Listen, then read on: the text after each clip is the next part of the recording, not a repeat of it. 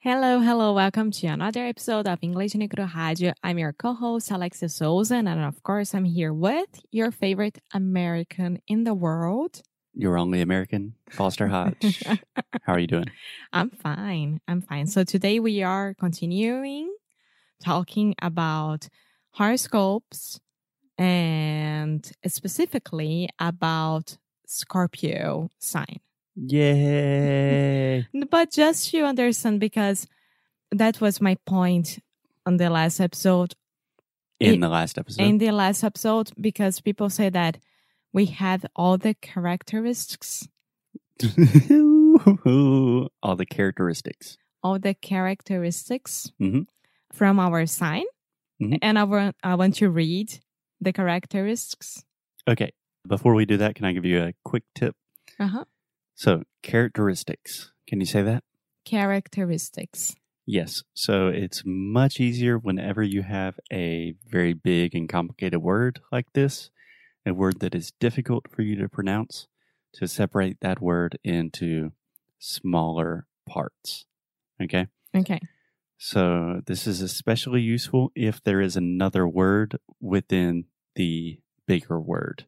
So, for example, in the word characteristic, you have the word character. Okay. You can say character, right? Character. So, say that with me character, Character. characteristic, Characteristic. characteristics. Char- characteristics. There we go. Yeah. So, once you. characteristics. Perfect, perfect. So, the stress is on the penultimate syllable, the next to last syllable, and it's actually a double stress characteristics, characteristics. Characteristics. Perfect. Much Okay. better. See, Awesome. those big long words are not so scary sometimes. Is there any other word that I could use besides of characteristics in this situation? Yeah, of course. Which are Attributes, traits. Tra- traits. Yes, it's it's here. Traits. Cool. Yeah, I didn't know that. Traits. Yeah. Okay. Good word. So the first one would be passionate, which means controlling. Do you think that you are a controller person? Okay, two corrections. First, passionate. You said passionate. Passionate. So remember, the majority of adjectives in English that end in ate, we will simply produce the it sound. So passionate, Passionate. delicate, Delicate. adequate, Adequate. adequate, adequate, articulate. articulate. There we go. Yeah. So you want to get that eight sound out of your mouth and it. Passionate. Perfect. Okay. Do you think you are a passionate person? Yeah. yeah, with stress, that does not mean you have to scream. But yeah, I would say I'm passionate about some things. I don't think that necessarily means I'm a controlling person. Kind of seems like a false dichotomy, but sure. yeah. What's written here is that if they are into you, then they are into you and they will want to know everything you do, think, believe, etc. So, Then they're talking about scorpions. yes. Okay. And Did we sometimes say it that can we are get- both scorpions? Yeah. Okay. So when we really are into a person, we want to know everything about them. yeah, we are really into this person. And sometimes it's, it can get a little bit too much. Mm, Perhaps. I think in a very general way, I kind of have the tendency to if I if I really get interested in something, I'm very interested in it, and if I'm not interested, I don't really care. So, if you really want to try to make a stretch, okay, yeah. The second one will be persistent, which means obsessive. obsessive.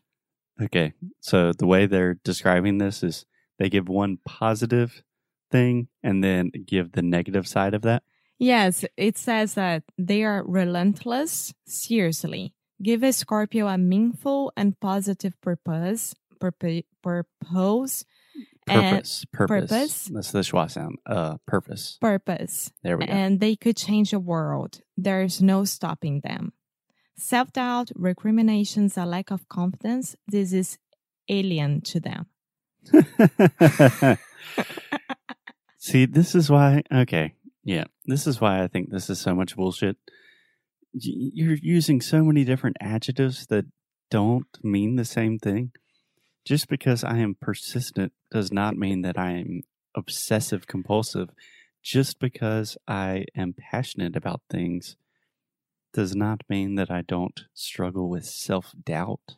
Yes, but the, the thing is, people who really believe in the horoscopes, they would say, oh, it's because your sun is not a Scorpio. Your sun is, for example, Virgin, is Pis- P- Pisces. Como é que é Peixes? Pieces, I Yeah. believe. Pisces. And I think virgin would be Virgo. Virgo. Yeah. So they will make like, oh, it's because you had this part of the other sign in you. Yeah. Do you think this belief of, in horoscopes and signs in Brazil is it connected to religion at all or is it totally like do really religious people also believe in signs because I seem like there would be a lot of conflict. I think so. I think it doesn't matter. I mean, really, really religious people, I don't think so. But normal people like who are Catholic or who are Jew, Jew, can I say Jewish. Jewish, who are any other kind of religion, that's fine. You read online and you can continue with your faith, no problem at all. All right, cool. And the other one would be strategic, Strategic. strategic, which means secretive. Secretive. Scorpios treat daily life like a mission, so they are on point, focused, and ready to work their charms, strengths, advantage, advantage, advantages No, Samo. to get Está what they sofrendo muito want, hoje. and they always know that they want.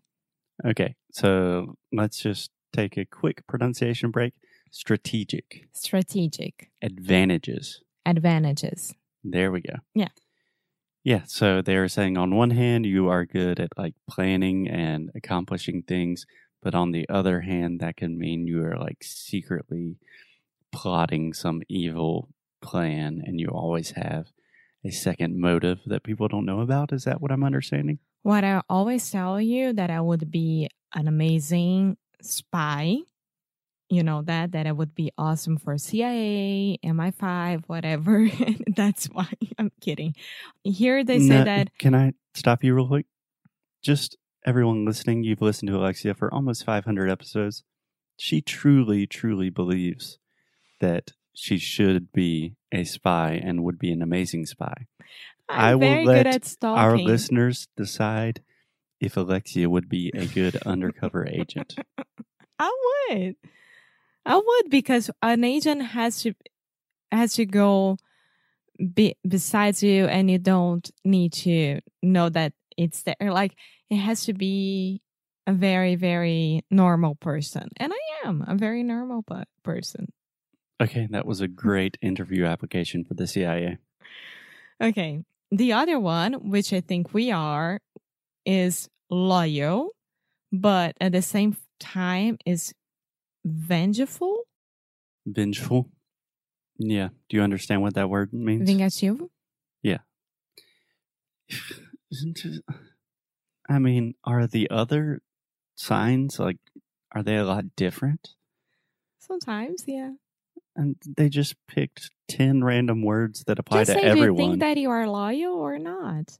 yeah, I'm loyal. It depends on the situation. I'm loyal to people, but I also have m- morals. yes, I do get angry and I am vengeful and spiteful sometimes, but I'm also forgiving and caring and understanding. Of course. this just like puts people into boxes that that's not the way that humans actually work. I mean, yeah, if it makes you feel good to believe in it, that's cool, but this doesn't make any sense. The last one is fierce, fearlessly curious, And What's the bad side of that? morbid. Morbid. All right. Yeah, I agree with that one.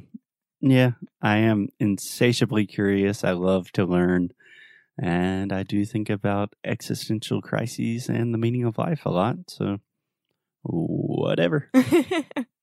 okay, so now you know a little bit ab- m- more about your Scorpio side. It doesn't mean that you're gonna believe that at all, but that's it. Yeah, and to all our lovely listeners out there that are big fans of signs and horoscopes, please don't take my opinions too seriously because that's all they are are opinions. And I mean, in this case, they are 100% correct, and all of this horoscope stuff is kind of crazy, but yeah, sure. Yeah, of course. Okay, we should probably turn off the mics now. Bye. See you tomorrow.